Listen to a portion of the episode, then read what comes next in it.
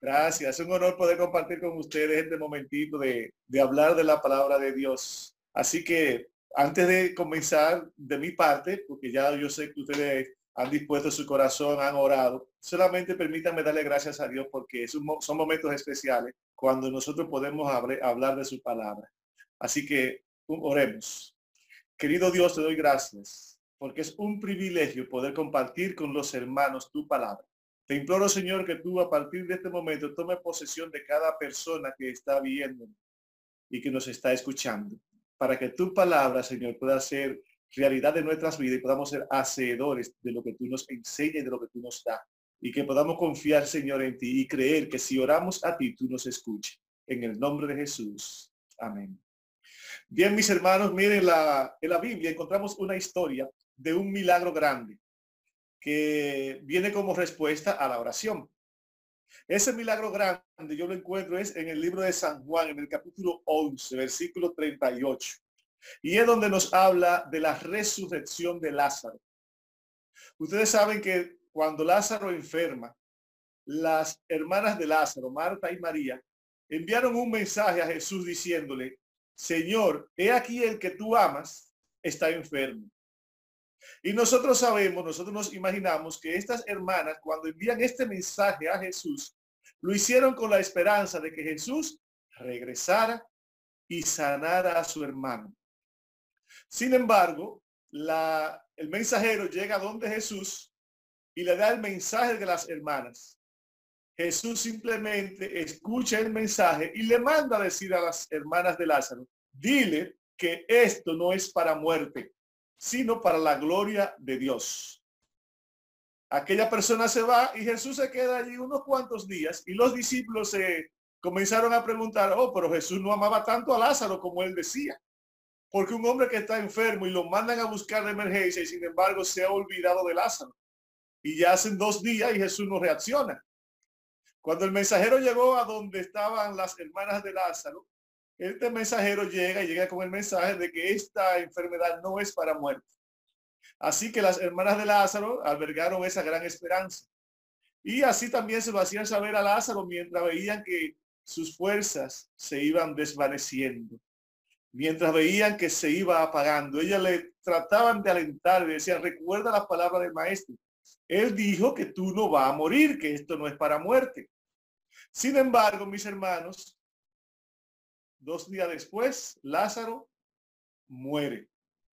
Así que el desaliento, eh, yo me imagino cómo estaban estas dos mujeres. Ahora se quedaron solas. Y lo que Jesús le dijo de que esto no era para muerte, resultó que era todo lo contrario, porque ya su hermano había muerto. Sin embargo, Jesús duró dos días sin haber hecho nada. Y le dice de repente a los discípulos, miren, eh, vamos de nuevo a Jerusalén. Y Tomás le dice, Señor, por allá te buscan para matar. Y es donde le dice que el día tiene 12 horas y que camina de día, no sé qué, no tropieza. Así que le dice que vamos donde nuestro amigo Lázaro, porque Lázaro duerme.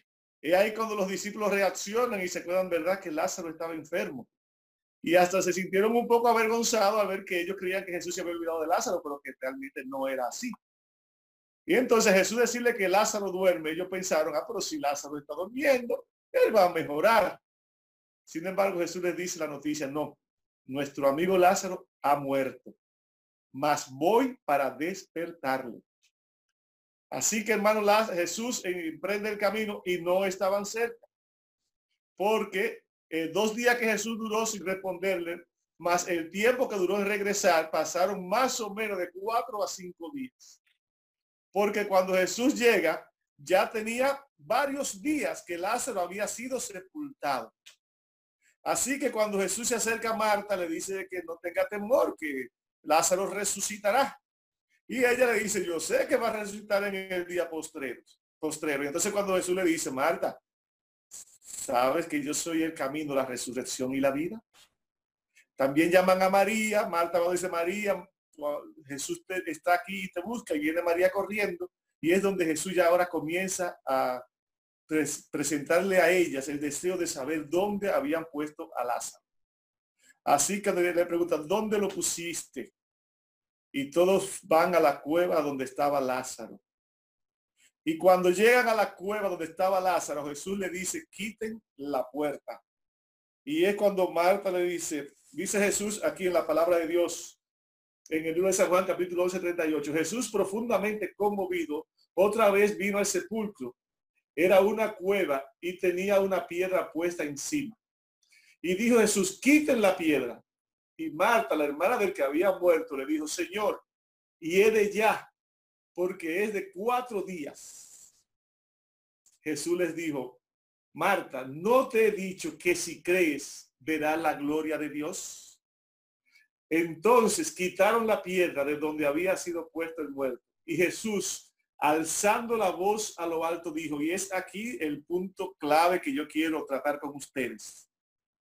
Jesús alzando la, la vista alto, dijo, Padre, gracias te doy por haberme oído. Yo sabía que siempre me oyes, pero lo dije por causa de la multitud que está alrededor para que crean que tú me has enviado. Y habiendo dicho esto, clamó a gran voz, Lázaro, ven fuera.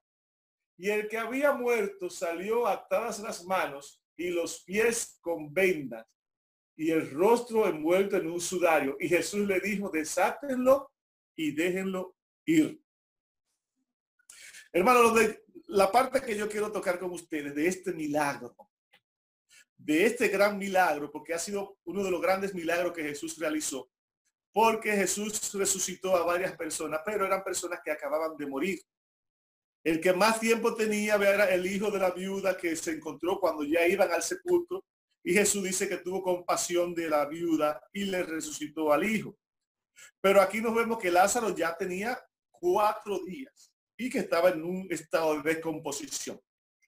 Pero lo que me llama la atención es que Jesús ahora le dice, levanta la vista y dice, Señor, gracias por haberme oído. Yo me pregunto, quizás ustedes se preguntan, pero ¿cómo que Jesús dice gracias por haberme oído? ¿Cuándo el Padre había escuchado a Jesús para resucitar a Lázaro? Y la respuesta está en mis hermanos, ¿en qué? Cuando Jesús supo la noticia de que Lázaro estaba enfermo, el Señor sabía que Lázaro iba a morir. Así que esos dos días que Jesús duró con los discípulos lejos de las mujeres, y que no regresó de inmediato era porque Jesús, hermano, duró dos días orando, intercediendo ante el Padre para que le resucitara a Lázaro. Y hasta que Jesús no escuchó la respuesta afirmativa del Padre de que Lázaro iba a resucitar, Jesús no salió. Pero cuando Jesús tuvo la certeza y la respuesta del Padre de que Lázaro iba a resucitar, Jesús se puso en pie y le dijo a los discípulos, vamos a Jerusalén, que nuestro amigo Lázaro duerme, mas voy para despertarle. Así que este tiempo de oración que Jesús duró intercediendo por Lázaro fue el tiempo más importante que tuvo que ver con la vida de Lázaro. Porque fue el momento en que el Jesús se conectó con el Padre a interceder por Lázaro. Así que las malas hermanas de Lázaro pensaron que Jesús se había olvidado de ellas. Las hermanas de Lázaro no vieron ninguna respuesta afirmativa de Jesús. Los discípulos también pensaron que Jesús se había olvidado de Lázaro, porque Jesús no hacía nada solamente que orar. Sin embargo, mis hermanos, hay un himno por ahí que dice que cuando Jesús está en silencio es porque está trabajando. Así que estas hermanas de Lázaro que no dieron respuesta al tiempo que ella esperaba que lo vieran, aún después de la muerte, se dieron cuenta que había esperanza, porque Jesús dice que yo soy el camino, la resurrección y la vida. Hay poder en la oración, solamente nosotros tenemos que creer. Pero no solamente, hermanos, tenemos que creer. Nosotros tenemos que insistir cuando nosotros estamos pidiendo por algo, principalmente por la salvación de alguien, nosotros no debemos dejar de insistir en orar. Muchas veces nosotros queremos orar mucho y le pedimos muchas cosas a Dios y a veces el Señor no las permite porque no nos serán para bien. Hasta le rogamos que nos permita conseguir visa porque queremos viajar. Y el Señor dice, no, insistimos, insistimos. Y el Señor dice, no. Ahora, cuando nosotros estamos pidiendo por la salvación de una persona, como era el caso de Lázaro, Jesús por su resurrección, nunca debemos desmayar. Y le voy a decir por qué, hermanos. Cuando yo me bauticé y duré muchos años que yo realmente era un miembro de banco, yo no hacía nada en la iglesia. No hacía nada con mi vida, pero tampoco hacía nada en la iglesia. Yo iba a mi campo de donde soy y yo nunca le predicaba a nadie allá. Hasta que yo comencé a darme cuenta que el Señor me había llamado porque Él necesitaba salvar a otras gentes. Y fue cuando yo comencé, después de un incidente que tuve con una prima, que fue la que me despertó, fue la que me hizo ver, si algún día podemos de nuevo estar con ustedes, le diré qué fue lo que me llevó a mí a darme cuenta de que Dios me había llamado y que yo no estaba haciendo su voluntad.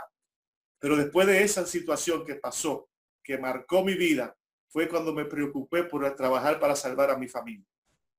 Así que oraba por mi papá y mi mamá día y noche. Pero había una situación muy terrible. Y es que mi papá creía exagerar, de una manera exagerada en la Virgen de la Altagracia y en lo que ellos le llaman santo. Mi mamá, y si mi papá iba a ir al pueblo a comprar lo que sea, o si iba a comprar una vaca, mi mamá tenía que invocar a los santos. Ella, hermano, se sentaba frente al altar y allí estaban todas esas imágenes. Y mi mamá se bebía un brugal entero. Se fumaba un cigarro entero. Y cuando eso terminaba, mi mamá que nunca en su vida ha bebido alcohol, excepto en esa situación, y mi mamá ni olía a cigarro ni olía alcohol. Y si el santo que ella invocaba era varón, hablaba casi como un hombre. Y si era una, santa, hablaba con una voz fina. Y era algo, hermano, que a mí no me daba miedo en ese tiempo, pero que ahora, después que comencé a conocer del Señor, me di cuenta que Satanás es terrible. Así que mi hermano, yo oraba porque yo tenía temor. Papá era un hombre muy violento. Y mi gran temor era que mi papá hiciera algún día que lo llevara a, la ruina. Así que yo oraba porque mi papá conociera de Cristo. Pero mi papá nunca en su vida ni iba a una reunión, nunca pisaba la puerta de una iglesia, cuando él comenzó a enfermarse de la diabetes, él venía de Puerto Plata a mi casa y llegaba en la tardecita y a las 4 de la mañana se iba al Instituto de la Diabetes y por ahí se iba. Pero un día, nosotros orando con mi esposa por él, un día él se enfermó. Y tuvimos que traerlo aquí, lo internamos en la Plaza de la Salud. Y cuando le dieron de alta, tuvo que quedarse aquí en mi casa 15 días. Y en esos 15 días las mujeres de la iglesia comenzaron a venir a hablar con él y a orar por él. Y él siempre daba un argumento de que no, que yo le pido a la Virgen, a la madre, porque la madre habla con, con, el hijo. El hecho es que nunca aceptaba. Pero ahí comenzó a escuchar cómo, quién era Dios y que Dios le amaba, que Dios quería salvarlo y que Dios es un Dios de, un Dios de amor. Mi hermana es pastora pentecostal y mi hermana, cada vez que viajaba allá, lo que le decía era que si seguían creyendo en santos, se iban a ir para el infierno. Y él comenzó a conocer dos dioses. El Dios de amor que le presentábamos nosotros, los adventistas, y el Dios que lo quería mandar a quemar al infierno, que le presentaba mi hermana, que pastora pentecostal. Así que un, yo, a mi papá le gustaban mucho las radios novelas. Y un día yo comencé a grabarle las historias preferidas y comencé a mandarle la historia preferida y él escuchaba como una novela, pero ahí comenzó a escuchar la palabra de Dios y a escuchar la Biblia y aprender de la Biblia a través de mi historia preferida. Así que nosotros comenzamos, cada vez que íbamos le hablábamos, le decíamos cómo Dios le amaba, que Dios le amaba como era, y orando y orando y orando y pidiéndole, Señor, un día un cambio en esto. Transfórmalo, ayuda a lo que te conozcan. Así que un día, mis hermanos, escuché, mi mamá me llama, me dice, a mí me dicen niño allá en el campo, José Manzanillo me dice niño, porque a los muchachos cuando nacen chiquitos le dicen niño. Así que cuando mi mamá me llama y dice, niño, te tengo una noticia. Augusto sintió un dolor ayer en el pecho y vino aquí a la, a la habitación y se puso de rodillas y dijo, Señor, si es verdad que tú existes, yo quiero darle mi vida al Dios del niño. O sea, él, él quiso decir que le daba la vida al Dios de nosotros los adventistas porque era un Dios de amor, no al Dios de mi hermana que era un Dios de castigo. Así que mis hermanos, cuando yo escuché eso, me, me, volví loco de alegría, a ver cómo Dios estaba respondiendo esa oración. Así que ese fin de semana nos fuimos inmediatamente para el campo. Y cuando llegamos, yo no creía que era cierto, pero cuando llegamos, mi, mi papá me dice, sí, yo, yo sentí eso y yo realmente quiero, quiero que ustedes me digan qué es lo que yo tengo que hacer. Ellos celebraban allá la vela de la Altagracia el 21 de enero. En mi casa había una enramada grande y el mejor becerro todos los 21 de enero se mataba para la vela de la Altagracia y allá iban cientos de personas. Así que yo le dije, no, no, usted no tiene que hacer mucho. Lo único que tiene que decirle al Señor que usted le da su vida al Señor. Mis hermanos, y ese mismo día recogimos todos los santos y lo quemamos en el patio. Eso fue el día 5 de enero. El 21 de enero era la vela de la Altagracia y mi casa se llenaba desde el día antes de gente. Y ellos el 19 vinieron para la capital porque ellos sabían que si se quedaban allá la gente iba a ir allá a la vela. Y el 19 se me aparecieron aquí en mi casa. Primera vez que venían sanos los dos a pasarse unos días aquí. Pero mis hermanos, esos fueron los días de nosotros terminar y de concluir, de adoctrinarlo totalmente en lo que es la palabra de Dios. Lo que yo nunca creía que iba a pasar en el mes de abril de ese mismo año, mis padres fueron los dos bautizados. Y esa fue la respuesta más grande que yo pude ver que Dios podía darle a la oración cuando uno le pedía con fe, pidiéndole sin cesar que transformara a una persona. Y déjeme decirle que mi papá, a partir de ese momento, un hombre que nunca en su vida iba a una reunión, a partir de ese momento, allá en el campo, donde quiera que había una reunión, él le iba y le decía que quería ir, pero solamente iba si lo dejaban orar. Mi papá que nunca había ido a una iglesia, ahora cuando llegaba aquí, quería que diera las 7 de la noche, porque él se quería ir a las 7 a abrir la iglesia. Y un hombre que era tan agresivo, miren, mi mamá para poder ir a visitar a su mamá, tenía que comenzar a decirlo varios meses antes. Que ella, que yo voy para mi mamá tal día para, y lo, así comenzaba como para que él vaya a su enterándose que ella quería ir. Mis hermanos, a partir de ese momento, mami se iba hasta por una semana para donde su mamá y papi nunca en su vida le, le llamó la atención. Porque la resurrección de Lázaro fue un milagro. Pero para mí el milagro más grande que yo he visto en mi vida fue la transformación que Dios hizo con mi papá. Y todo eso fue gracias al poder de la oración. Porque ahí fue que yo me di cuenta, mis hermanos, que Dios escucha la oración de sus hijos. Que Dios interviene cuando un hijo suyo va de rodillas a interceder por algo. Y ahí fue que yo me di cuenta lo mucho que Dios me amaba al saber que eso de mi padre y de mi madre me iba a llenar de alegría y de satisfacción y por amor a ellos, por amor a Jesús y por amor a mí, Él lo hizo. ¿Por qué? Porque Dios ama a sus hijos. Y Él dice que si nosotros que somos hombres, si nosotros que somos humanos, si nosotros que hemos sido, estamos en el pecado, sabemos darle cosas buenas a nuestros hijos, ¿cuánto más Dios darnos a nosotros?